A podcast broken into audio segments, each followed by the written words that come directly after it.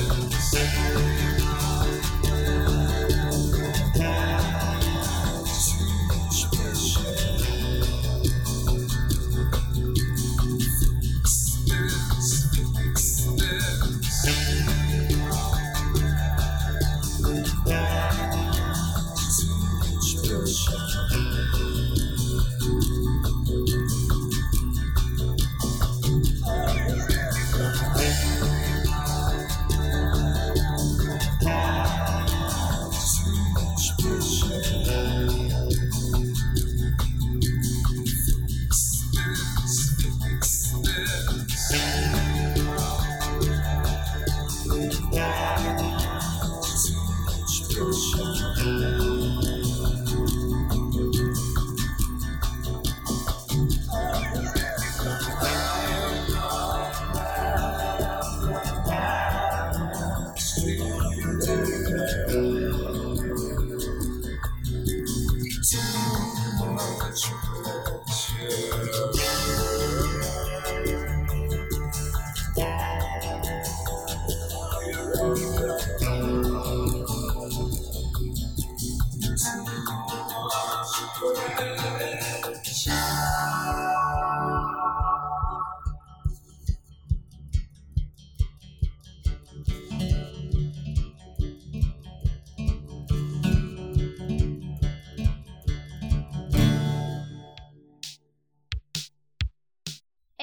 Listado de películas que serán llevadas a la pantalla grande y que son inspiradas en libros. Número 1 tenemos Still Alice de Alisa Genova, In the Heart of the Sea de Nathaniel Pilbury, Frankenstein de Mary Shelby, Sin Sajo de Susan Collins y la segunda parte de Maze Runner de James Dashner.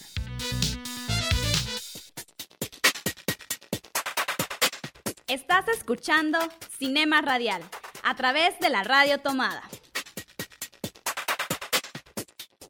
Bueno, regresamos a Cinema Radial a través de la radio tomada, como lo habíamos adelantado con Silvia. Nuestro tema de ahora es el guion adaptado. Y para eso, pues los invitados que tenemos eh, acá en nuestros estudios es Gustavo Molina. Él es cineasta salvadoreño. Bienvenido, Gustavo. Hola, buenas noches. Muchas gracias por la invitación y espero compartir con ustedes un poco.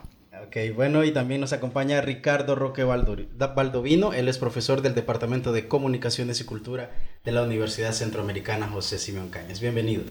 Muchas gracias, buenas noches, es un gusto acompañarles.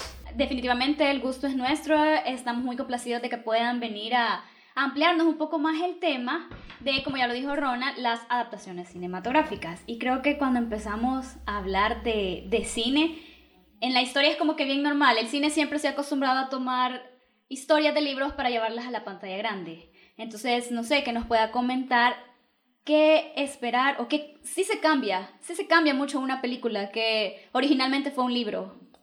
Bueno, yo creo que en eso el cine tiene su propia historia, ¿verdad? Que es distinta, por ejemplo, a la historia del teatro, en el cual el teatro casi- usualmente, aunque también hay variantes, ha habido como tendencia a darle un lugar central al libreto, ¿verdad? Y al autor del libreto. En la historia del cine siempre ha sido mucho más compleja y mucho más libre también la relación que se toman las, eh, las películas con el, con el libro original o con la historia original, ¿no?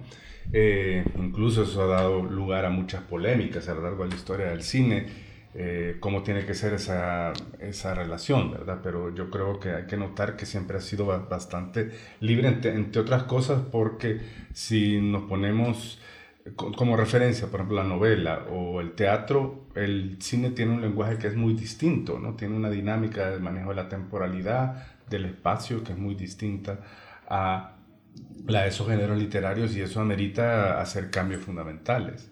Bueno, este, con respecto a esto que usted estaba mencionando de las bases del, del teatro, recordemos que eh, en la historia del cine los hermanos Lumière eh, le dieron eh, vida a través de llevar las historias de teatro al cine, pero luego como que hay una decaída por parte del cine y con el guion logra el Ujú. cine volver a tomar un prop- u- su propio lenguaje, ¿verdad? Esto lo podemos ver de repente en algunas producciones que nosotros decimos eh, las actuaciones son demasiado sobreactuadas o vemos la diferencia de un actor de teatro a un actor de cine. Bueno, la verdad que fue un- todo un proceso por el cual más bien el cine fue descubriendo su propio lenguaje, su propia vocación, ¿verdad? Es decir, una cosa es el teatro y en algún momento de la historia del cine, tal vez no tanto con los hermanos Lumière, sino un poquito después, algunos creyeron que hacer arte del cine era simplemente filmar las obras teatrales, ¿no? Pronto se demostró que no, en ese momento además no había sonido, ¿verdad? Y eso hacía que esa filmación fuera bastante problemática.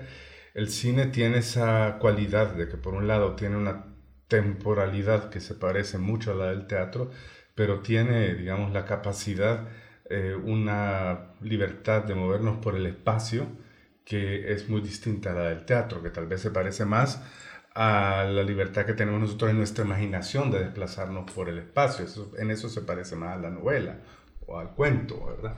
Entonces, poco a poco el cine fue descubriendo su, propia, su propio lenguaje, sus propias posibilidades, ¿verdad? Además, eh, tiene que ver con cómo se integró el sonido al cine. Tal vez ahí por mencionarles algunos, algunos ejemplos clásicos, ¿verdad? Por ejemplo, la película Frankenstein, que es adaptación de una novela, ¿no? Que se llama Frankenstein o el moderno Prometeo de Mary Shelley, ¿no? ¿Verdad? Que la verdad que la película, tal como la conocemos nosotros, no tiene mucho que ver con la novela, ¿verdad? O, bueno, sí tiene algo que ver, pero hace cambios fundamentales. Sin embargo, eh, la película de James Whale, ¿no? que es la famosa que hizo. En primer lugar, en, en, en la novela nunca se dice que sea un monstruo Frankenstein, ¿no? Exactamente. ¿verdad? Sino que es un hombre que empieza a hacer cosas monstruosas, pero nunca se nos habla de su apariencia. Ahí se crearon una imagen de Frankenstein. Totalmente que- desfigurada que- a la que el libro presenta. Ajá, que después, además en la cultura popular se la llamó Frankenstein. Cuando Frankenstein es el doctor, este es el, el- la, la criatura, ¿no? ¿Verdad? Exacto. Y ahí, bueno, y por otro lado también es una película que tiene una cinematografía realmente muy hermosa, muy bella, basada en eh, toda esa cinematografía de claroscuro del expresionismo alemán. Eso, digamos, es algo que aporta el cine y es un ejemplo, ¿verdad? Cómo se va descubriendo las posibilidades del cine, el poder que tiene la imagen, ¿verdad? Eh, y, y, bueno, y las limitaciones que tiene también el cine de una hora y media contar una historia tan compleja y tan intrincada como puede ser la, la de la novela de Shelley, ¿no? Y de hecho, la película de Frankenstein va a ser llevada nuevamente a la pantalla grande este año. Este, este es un libro clásico, creo que de Bueno, toda es- la historia siempre hay directores que la toman y la vuelven a hacer, Claro. hacen sus versiones. Y bueno, ya veremos este año cuando llegue Hay qué muchas, tal puede sí, estar. sí, sí, hay muchas ajá, versiones. Bueno, tengo por acá la, la- el concepto general, digámoslo así, de lo que es un guion cinematográfico, que nos dice que es un documento de producción en el que se expone el contenido de una obra cinematográfica con los detalles necesarios para su realización. Cuando hablamos de guion cinematográfico, para hablar de guion adaptado, ¿cuál es la diferencia exacta que tenemos que encontrar en ese aspecto? Bueno, no sé, supongo que hay un guion original, es decir, que, parte de una historia que no tiene un antecedente literario o dramático, ¿verdad? Que es, eh, por decirlo así, una historia que se concibe en el proceso de escritura del guion y un guion que es una adaptación, que es una eh, que está inspirado en una obra que ya fue escrita. Ahora creo que ya a la hora de cómo se elabora el guion para filmarlo, supongo yo que los procesos son bastante parecidos, ¿no? Porque al final, tal vez aquí el colega ya tiene experiencia en eso, Bueno, lo puede decir. Gustavo Molina pues ha tenido la experiencia de, adap- de adaptar uno de los cuentos de, De Salarrué. de Salarrué, de Cuentos de Barro, Alejandro Mesa y Cuento Cuento, con eh, la producción La Petaca, Gustavo. Eh, gracias. eh, retomando lo que decía Don Roque, eh, un guion adaptado con un guion cinematográfico es el mismo. Lo que se adapta es la historia. Tenemos una historia original, que es la del, libro, o puede ser una historia eh, original que tenga una persona, ¿verdad? Una historia.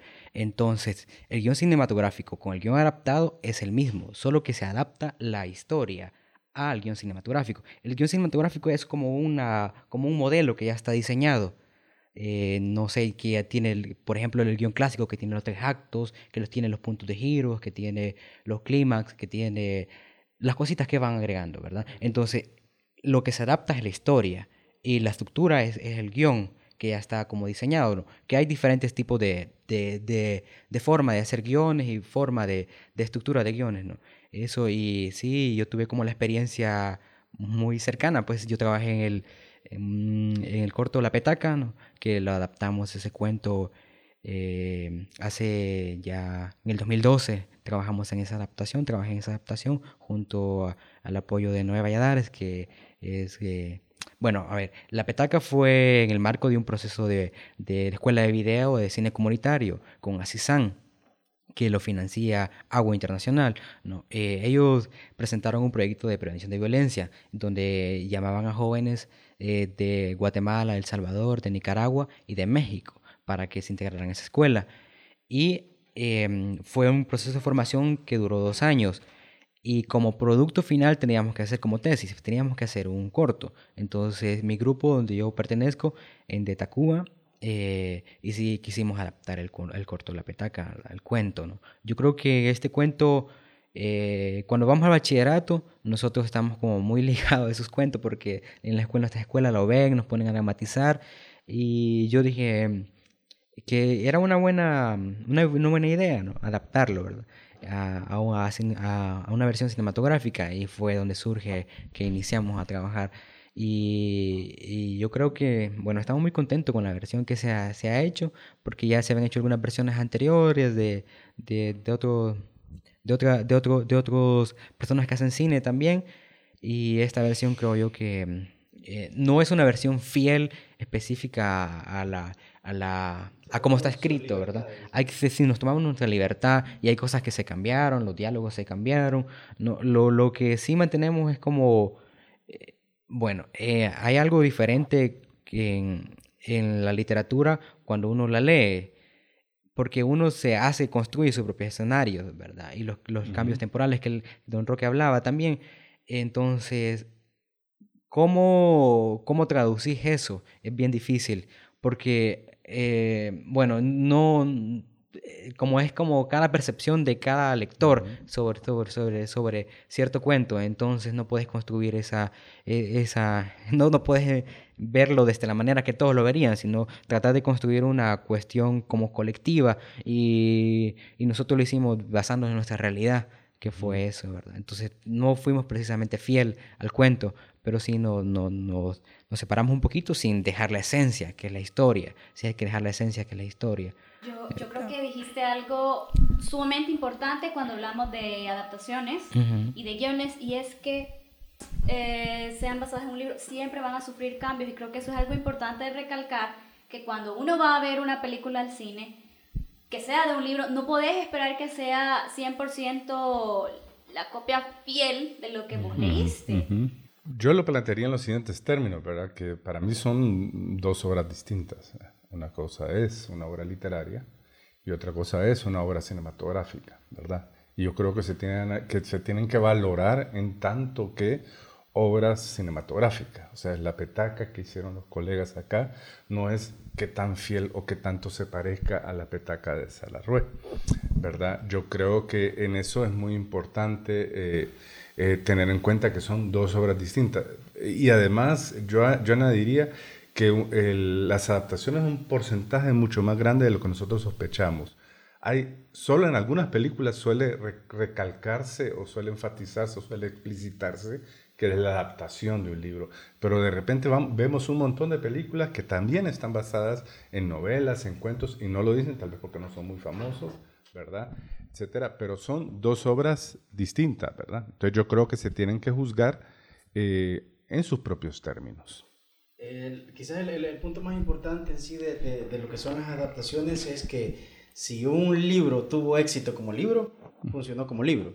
Y si Claro. una película tuvo éxito eh, como película, independientemente haya sido adaptación, funcionó. No, no importa tal vez si... si Y a veces sucede al revés, ¿verdad? A veces, a veces funciona- tal vez el libro no tiene mucho éxito, la película sí lo tiene y después se lo regresa al libro, ¿verdad? La gente busca el libro para leerlo, es algo, a mi modo de ver, muy normal hoy en día, totalmente válido, porque son dos cosas distintas. Yo creo que eh, si un libro lleva, inspira a alguien a hacer una película, o de repente alguien ve una película y eso le despierta interés en el libro, bueno, a mí me parece que es algo que La enrique- motivación es válida. Sí, que enriquece a los espectadores, ¿verdad? Yo no le veo a eso ningún, ningún problema, ni yo, yo no pondría un libro en un estatus superior a una película, ¿no? Para mí son dos maneras, son dos lenguajes distintos, ¿verdad? Que tienen que valorarse en sus propios términos, ¿verdad? Es decir, que tan, que tan, que tanto se sostiene uno en un lenguaje o en el otro. Exacto, y creo que eso ayuda porque no puedes esperar que la película sea igual y te quitas muchas frustraciones cuando vas con tu mente abierta y dices, ok, es la historia, es basada en el libro, pero no es el libro, voy a disfrutar la película como tal, como algo completamente diferente, porque así te evitas, creo yo, que cuando salís del cine, esos comentarios de, ay, es que el- la película no se parece al libro.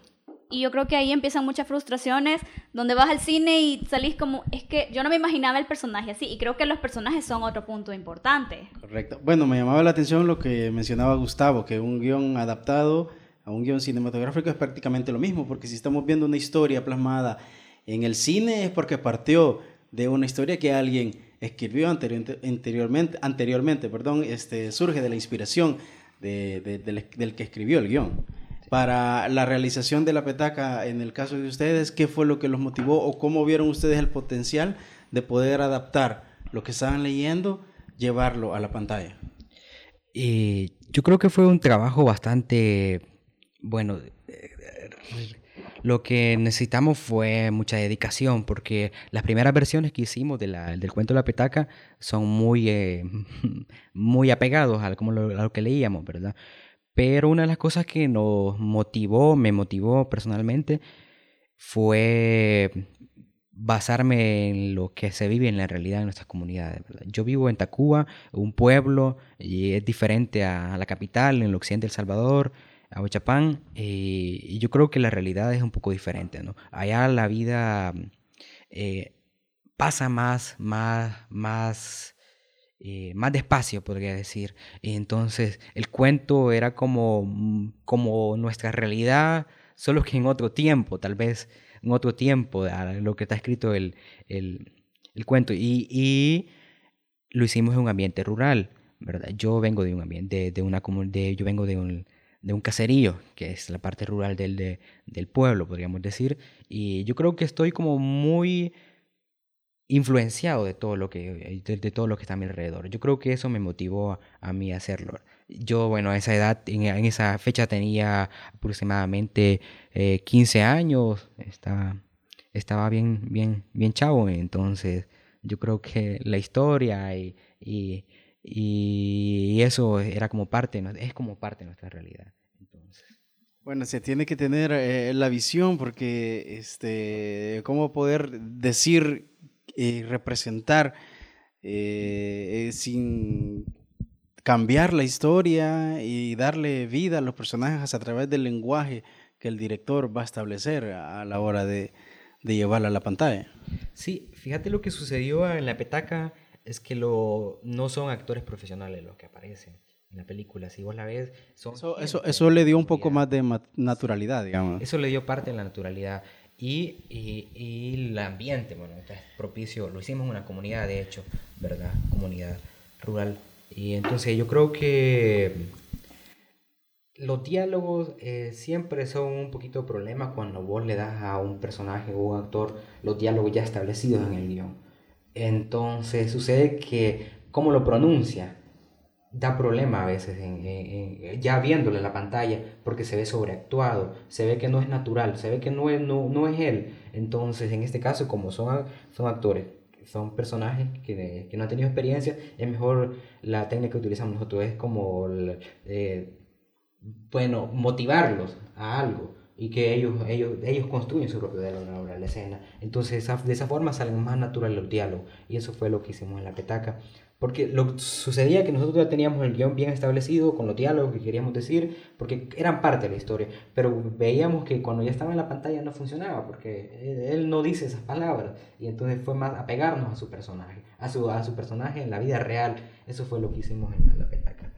Bueno, Y yo tenía una, un- una curiosidad, ¿verdad? Entonces, que en Salarroe, por ejemplo, es muy importante, obviamente, el lenguaje, ¿no? El narrador, por ejemplo, de Salarroe, que comienza con, siempre con esas descripciones tan bonitas, etcétera, que eso es, tiene un lenguaje muy específico. ¿Qué hicieron ustedes?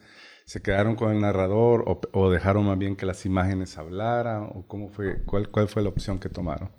Nosotros eh, lo que hicimos fue que las imágenes un poco nos dieran el contexto. Este es un- una, una, una la parte de las que, bueno, muchas veces da problema con la gente que, que viene de la literatura, porque a veces es como muy poético lo como se escribe o muy descriptivo. Y el cine es visual, el cine es imágenes, son acciones. Y cómo, cómo, cómo hacemos eso, ¿verdad? Entonces allí eh, lo que yo estoy muy de acuerdo con lo que decía Don Roque porque son dos, son dos obras diferentes, una obra, bueno, lo podemos llamar literaria y otra es una obra cinematográfica y yo creo que se debe analizar desde ese punto de vista por separado, ¿verdad? Porque no podríamos compararlo. Pero yo creo que la petaca tiene las imágenes, bueno, eh, Salarroy comienza siendo un poco descriptivo, y, pero la petaca eh, sí lo tiene, eh, no de la forma que está escrita, pero sí de una forma visual, ¿verdad? Que se puede observar durante, se, se ve la, la película. Y como tú lo mencionabas también al inicio, se tomaron ahí ciertas libertades, ¿verdad? Que como director pudiste hacer unos cambios ahí para darle un giro a la historia que eh, la llevara a ser una adaptación bastante buena. Bien, este, vamos a nuestra primera pausa del programa, Silvia. Sí, regresamos en un momento, no se despeguen porque esto es Cinema Radial. Cinema Radial, recuerden en Twitter, arroba la radio tomada y en Facebook, esto es la radio tomada.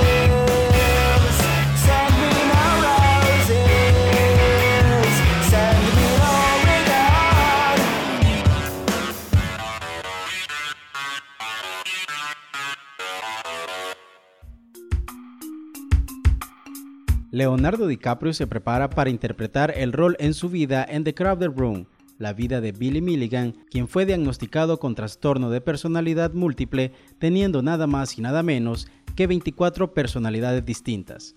Se trata de una de las adaptaciones del libro de Daniel Case, biografía real de Milligan, pri- primera persona en Estados Unidos que fue arrestado a finales de los 70 en Ohio por cometer varios delitos, entre ellos robo a mano armada y tres violaciones en la Universidad de Ohio.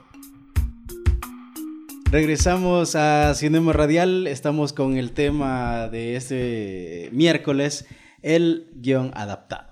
Sí, y como ya nos contaba nuestro amigo Gustavo, las cosas o bueno, los detalles que toca cambiar cuando toca adaptar un cuento a, a, a cine, ¿verdad? Y él comentaba algo muy importante. En el libro vos lees todos los detalles, vos creás tus propios escenarios, sin embargo ya en el cine es visual. Y para llegar a representar todo lo que vos lees en el cine, no se puede narrar todo, ¿verdad? Como, como es el estilo de Salarue. Sin embargo, yo tuve la oportunidad de ver La Petaca y ellos trabajan mucho los planos. Así como él decía, viene de una comunidad rural y se ha adaptado mucho a cómo viven las personas. Tiene un, juego de detalles, perdón, de, de encuadres de detalle que te hacen llegar y como que transportarte a cómo viven las personas. Yo creo que obviamente el cine, la clave es eso, es todo lo que vos lees, poder tra- transmitirlo o cambiarlo a la parte visual. Bueno, es que yo creo que usted lo dijo, ¿verdad? ¿Cómo- cu- ¿Cuál es la lógica de la imagen, verdad? En los géneros narrativos, principalmente como la novela o el cuento, quizás un poco distinto en el teatro, ¿no? ¿Verdad? Porque el teatro también es una representación, tiene que ser escenificado, ¿verdad? Tiene que ser puesto en escena, ¿verdad? En la lógica de los géneros, de estos géneros narrativos es que la imaginación es evocada, ¿no? ¿Verdad? O sea, las imágenes se evocan a través de palabras, ¿no? Las palabras entran y hacen un juego de evocación del lector. Mientras que en el cine, por decirlo así, la imagen tiene que ser construida, tiene que ser es un- eh, puesta en escena y tiene que ser encuadrada, ¿verdad? Entonces ahí tenemos una lógica que es totalmente distinta, ¿verdad? Entonces, por eso también la de- yo creo que ahí hay, que, hay cierto tipo de, de autores, cierto tipo de historias que se prestan mejor a ser adaptados que otros, ¿no? ¿Verdad? Por ejemplo, si tomamos a García Márquez, yo creo que se puede hacer una buena adaptación cinematográfica del Coronel No tiene quien la escriba, que se ha hecho una que a mí no me gustó mucho, que es la de Arturo Ripstein, ¿no? pero yo creo que es imposible hacer una buena adaptación de Cien de soledad, ¿no? ¿Verdad? Porque la lógica del tiempo, de la, la densidad que tiene la palabra, o sea, cuando usted dice, es que esto solo puede ser dicho con estas palabras, ¿no? Eso se presta poco a lo cinematográfico, es poco cinematográfico, lo cual no quiere decir que sea malo, que sea bueno, ¿no? ¿Verdad? Entonces hay cierto tipo de escrituras que son por ejemplo, García Márquez, que por cierto estudió guionismo para cine, ¿no? En la Escuela eh, Experimental de Cinematografía en Italia, ¿no? ¿verdad? De hecho, hizo, y él cuenta, hizo El coronel no tiene quien le escriba pensando que podía ser eventualmente adaptada al cine. Entonces usted lo ve, tiene escenas, tiene diálogos, es como mucho más cinematográfico que si usted toma El coronel no tiene que le escriba El otoño del patriarca, ¿no? Que esos son puros, como le diría, unos, una especie como de de aluviones verbales, ¿no? Que si usted los quita, ¿cómo, cómo puede contar la historia de la familia, los 100 años de soledad en una película de dos horas, ¿no? Seguramente siendo una especie de caricatura que muy difícil va a funcionar. Entonces, ahí lo importante es la lógica de, la, de cómo funciona de cómo funciona la imagen, ¿verdad? Una es una imagen evocada, la otra es una imagen concreta. El cine es una imagen concreta. En esta, en esta parte de, de, de, la imaginación que uno toma como lector a la hora de leer un libro, este, cae la responsabilidad en el director Gustavo el hecho de decir cómo poder coincidir con la idea de las personas que ya leyeron el libro para que se apegue más a, a, a la mayor cantidad de, de pensamientos que uno se creó acerca de un personaje a la hora de llevarlo, porque lo que estamos viendo en, una, en un guion adaptado a través de una película es la visión que tuvo el director a la hora de leer el libro. Sí, eh, una de las cosas que siempre sucede es que, a ver, salir uno de la literatura al cine o venir del cine a la literatura. Digo eso porque hay gente que viene de la literatura que casi la mayoría de las películas eh, que se adaptan sienten que no, no la hicieron bien, ¿verdad? Pero en el caso mío es un poco del, del cine, un poco la literatura. Entonces yo tengo como cierta libertad para contar algo. Pero sí siempre uno piensa en la gente que ha leído el cuento y que le gusta cómo está. Y yo creo que siempre es un reto, ¿no? Porque es un reto de qué propuesta visual traes, qué propuesta sonora traes, qué tan innovadora va a ser la forma que lo vas a contar. Y creo yo que esa es una de las preocupaciones que tenemos, pero mmm, muchas veces tenemos que dejarlo, ¿verdad? porque tenemos que hacer una propuesta que, como tú le decías, tiene que ver mucho con la visión de una persona, de una persona. Lo que es favorable en este caso es como lo que, lo que te inspira o lo que te rodea, es eso, ¿verdad? Y sí siento que es difícil quedar bien con la gente que, que, que, que, es fiel al cuento y que le gusta como es. Creo yo que no... No, pero, pero como ya lo hemos dicho, se debe analizar por separado las obras, ¿verdad? Para... Para, correcto. ¿Usted quería agregar algo? Sí, bueno, yo diría que, en primer lugar, el, el, yo creo que en, en un sentido más puro, el cineasta no creo que esté obligado a ser fiel a la obra literaria, ¿verdad? Hasta cierto punto. Lo que pasa es que, ¿qué sucede cuando es una obra literaria muy reconocida, que ya crea ciertas expectativas? Es un riesgo, ¿verdad? Es un riesgo precisamente porque se va a enfrentar a ese tipo de juicios que usted dice, ¿no? Pero yo creo que a diferencia, por ejemplo, del teatro más tradicional, porque yo creo que el teatro moderno también funciona de otra manera, donde había como esa, digamos, veneración de un texto, ¿verdad? Usted, usted eh, y el texto, eh, el libreto es un texto literario, ¿verdad? En el teatro usualmente. Usted ve en el cine, el guion no es un texto literario, es más, ni siquiera usted sabe exactamente qué es un guion, porque se hace un guion y a veces en el mismo proceso de filmación se va cambiando, medio mundo lo va metiendo manos. Hay gente que, que, le, que le mete mano a los diálogos, gente que mete mano a otro tipo de cuestiones. Es otro tipo de relación que hay entre el cine y, y el texto, ¿verdad? El texto del que se basa, por decirlo así. Que eso, hay un caso que es emblemático, ¿verdad? Que, que es el de el, cuando Billy Wilder, ¿no? Este famoso director de origen alemán que se estableció en Estados Unidos y fue uno de los directores más exitosos, llevó a la pantalla una obra que había sido muy reconocida de otro de un escritor norteamericano que se llama de James Kane, eh, que creo que era esta de doble indemnización. No recuerdo si es de James Kane, sí, James Kane creo que es. Y el que la adaptó fue un gran literato, ¿no? Que era Raymond Chandler, ¿no? ¿Verdad?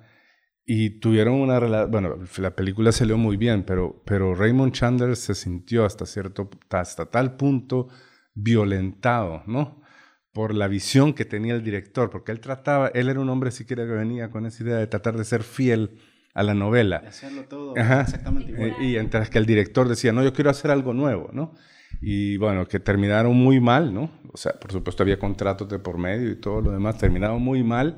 Y después Raymond Chandler escribió un ensayo donde él vilipendia, ¿no? El cine, porque dice que el cine es un atropello contra la creatividad literaria, etcétera, etcétera, etcétera. Pero yo creo que no es eso, sino que es otro tipo de relación, ¿verdad? Usted ve, el, el libreto en la Shakespeare, ¿no? Romeo y Julieta es una gran obra literaria, ahí está. Y es al que usual es estar revol- eh, reinterpretando. Mientras que usted toma un guion, un guion es algo que de repente queda escrito por ahí, pero en todo el proceso se va cambiando, se va- medio mundo le va metiendo mano, etcétera, para, porque su objetivo es la obra cinematográfica. También hay otros ejemplos en donde el cine se, se impone, digamos así, sobre la literatura y es un, un ejemplo que, que por lo menos a mí en lo personal que me encanta la película y la saga también. La tercera no mucho, pero lo que es la saga del Padrino, Ajá. donde Francis Ford Coppola le da, le da ese toque a, a Marlon Brando con el personaje de Don Vito. Yo Ujú. creo que a la, a la hora de leer el, libro, Claro. o sea, es imposible crearse otra imagen en realidad de cómo es Don Vito porque el cine le dio esa imagen ya personificada, de decir, no Claro. se puede cambiar y es una actuación magnífica de, Marlon Brando. Y de hecho, esas dos que mencionaba justo, El Padrino 1 y 2, son de las mejores adaptaciones que se han llevado al cine. La 3 ya no entra, curiosamente. Bueno, además entiendo yo que la segunda parte ni siquiera es adaptación del libro, sino Sí, que es es algo... como algo más comercial. Eh, eh, no, a mí, no, de hecho, es- yo, yo siempre digo, para mí, la única historia, la única película en la historia del cine en que la segunda parte es mejor que la primera es El Padrino. A mí me fascina la segunda parte del Padrino, me parece que es de lo mejor que se ha Sí. hecho. Me gusta, me, me gusta mucho la primera parte, me- pero me parece que la segunda parte, es mi, es mi humilde entender, es infinitamente mejor, ¿no? Entre otras cosas porque parece ser que a la hora de filmarla, eh, ¿cómo es que se llama? El eh, Francis Ford Coppola tuvo más, eh, mucha más libertad de hacerla porque él fue el propio productor. Mientras que en la primera parte el estudio le había puesto un productor famoso, ¿no? Con lo que él se le llevaba fatal, ¿no? ¿Verdad? Y tuvieron un montón de tensiones. Y a pesar de que la película es muy buena, ¿no? Eh, quizás en la segunda él realizó mejor su visión, pero es un caso donde la, la relación que toma él, que tiene él con el libro es mucho más, es, es muy libre, ¿no? ¿Verdad? En todas las cosas porque la, la relación entre el cine y la literatura desde el punto de vista económico ha cambiado, ¿no? O sea, hoy es un escritor el que desea que el- su película la lleven al cine porque le van a pagar un montón de dinero, mucho más dinero que vendiendo su obra, ¿verdad? Y muchas veces los cineastas se, se más bien Se la gente, los productores, pues sí, pues, mm, digamos, ellos ponen condiciones en las que les dan, se, se toman la libertad de cambiar el texto a su voluntad, ¿no? Eso es parte de toda una compleja negociación de contratos y todo lo demás. Se ha comercializado mucho el, el hecho de la adaptación. Pero yo creo que por una parte, pero por otro lado, yo, a, mí me parece, a mí me parece bien, ¿no? Pero me parece bien que el cineasta tenga esa libertad y que no tenga una relación de servilismo con respecto al texto original, ¿verdad? Yo no lo veo malo. Sí, y mira, y por otro lado, si lo veo desde el punto de vista del autor del libro, creo que me parece también cuando el autor puede formar parte y dar su opinión a la hora de hacer la película, porque creo que él también pone su punto de vista y dice, ok, yo me imaginé esta historia de esta, esta y esta manera, y, y creo que eso puede también abonar Al contrario, yo creo que siempre se garantizan de que el autor no tenga ninguna palabra porque entonces eso se vuelve inmanejable. Bueno, ustedes tenían muerto a Salarrué, pero me imagino que si hubiera habido un heredero de Salarrué diciendo, esta es mi visión de la película, le hubiera sido mucho más difícil hacer Bueno, la de- de- película. De, hecho, es por eso que, que tenemos a Gustavo acá eh, en este programa, porque eh, de su, su- su adaptación de la petaca es algo que es un buen trabajo, ¿verdad? Y es por eso también que nos recomendaron mucho su participación. Ya para i- ir finalizando, Gustavo, desde tu punto de vista de cineasta, ¿qué consideraciones debería de tener el público, digámoslo así en general, a la hora de, juzgar una película eh, adaptada de, algún libro? Eh, yo creería que el público, bueno, el público que no es lector y el público que es lector, ¿verdad? Que es fiel a las películas, a, a las obras, yo creo que, uno, para los que leen y les encanta leer, que son de literatura, eh, yo creería que debe mm, analizarse por por separado. Ahora, el público en general que ha escuchado de la, de la película y, de, y del- de la obra literaria, creería yo que de dejar los prejuicios un poco, ¿verdad? Y dejar los prejuicios porque son visiones separadas, son visiones diferentes.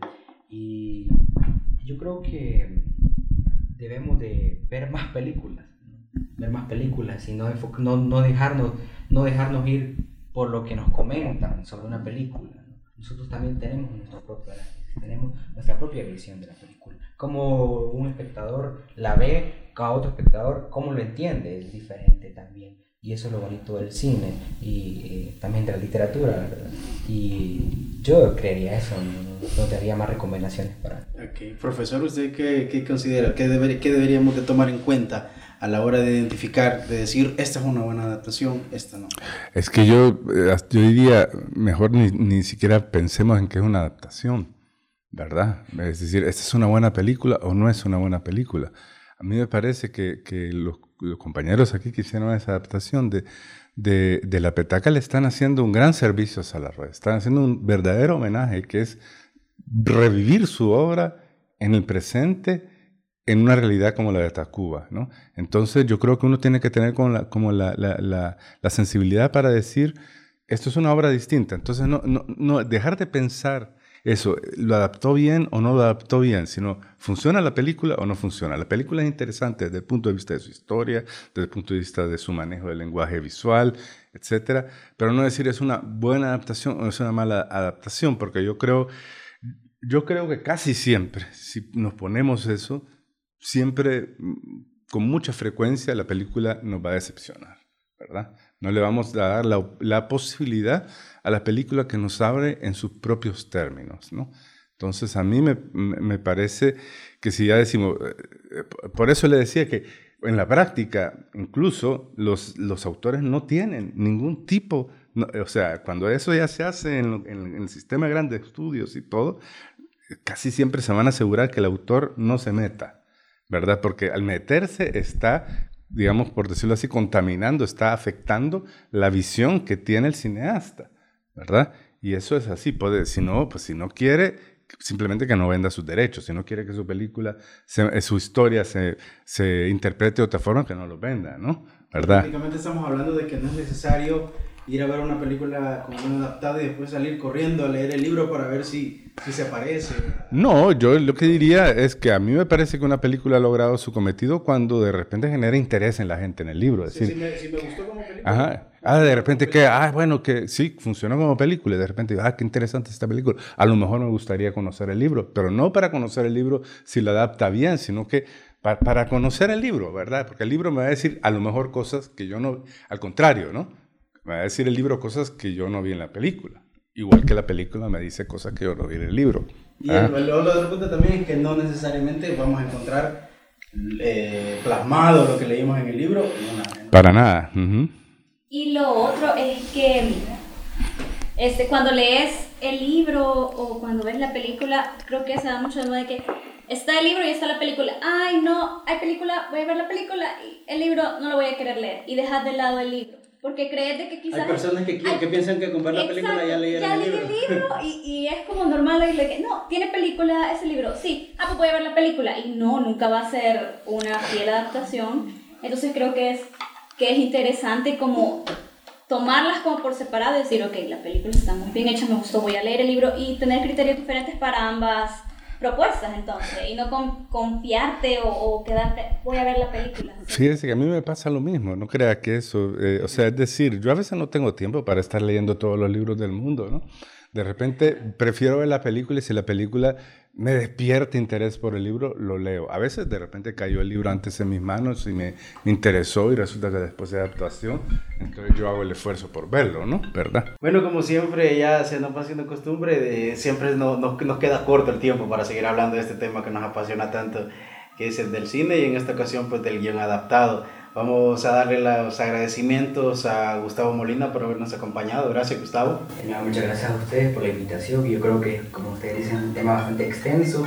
Por ejemplo, podríamos hablar de derechos de autor, de lo que hablaban Roque, ¿no? que a veces cuánto es la negociación que haces con el autor, si es conocido, si es reconocido, cuánto, cuánto él, cuánto podés eh, separarte de la historia original que él tiene y cuánto no, ¿verdad? Eso es cuando, un- cuando tenemos un autor, un escritor famoso, ¿verdad? Que es otro tema y sería amplio también para seguir discutiendo. Cada, te- cada tema va abriendo otra puerta. Sí, siempre va abriendo. Y no, muchas gracias a ustedes y yo creo que adaptar es una opción para, para, cine salvadoreño. ¿verdad? Esperamos también mantenernos en comunicación contigo para Así conocer de los trabajos que estás Don, don Andrés Bufrao dice algo, que El Salvador, en El Salvador hay una- es un pueblo cuentista. Yo, yo creo que sí es un pueblo cuentista y, y hay muchos cuentos que se pueden llevar al cine. Y eh, con eso me quedaría y gracias a ustedes por la invitación. Bueno, gracias y también gracias al profesor Ricardo Roque Baldovino que tomó bien ahí acompañarnos en este programa. Su comentario final. Bueno, sí, eh, muchas gracias, ¿verdad? Ha sido una, una, una velada muy agradable, ¿no? Yo creo, bueno, yo invitar a la gente que siga eh, viendo el cine, ¿no? A los cineastas, a que sigan contando historias eh, de nuestro país y que, se, y que ahí en la literatura, pues hay una fuente de inspiración, yo diría como eso, una fuente de inspiración, ¿no? No es que nosotros tengamos ahí un mandato de realizar un cuento, una novela tal como está escrita, sino que precisamente interpretarlo desde nuestro propio mundo, ¿verdad? Porque eso es lo que uno hace al leer también. Uno no lee, uno no lee en el aire, uno lee, lee desde su propia experiencia, ¿no? Entonces es un poco lo mismo lo que hace un cineasta. Se acerca a un texto y lo interpreta desde su propia experiencia, ¿verdad?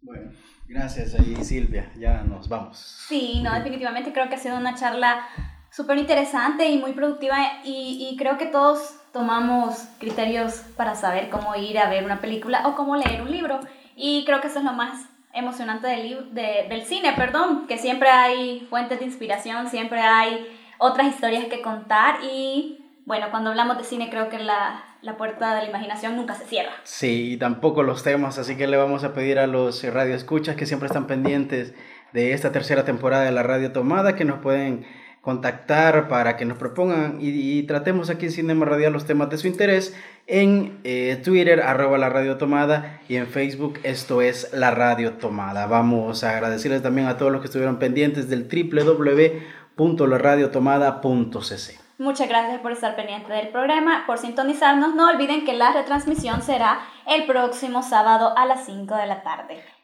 Esto es Cinema Radial. Porque el cine también se escucha. Silvia Estrada. Y Ronald Roque. La revista especializada en cine la escuchas en La Radio Tomada. Cada miércoles a las 8 pm y su retransmisión todos los sábados a las 5 pm a través del www.laradiotomada.cc. Cinema Radial. Porque el cine también se escucha.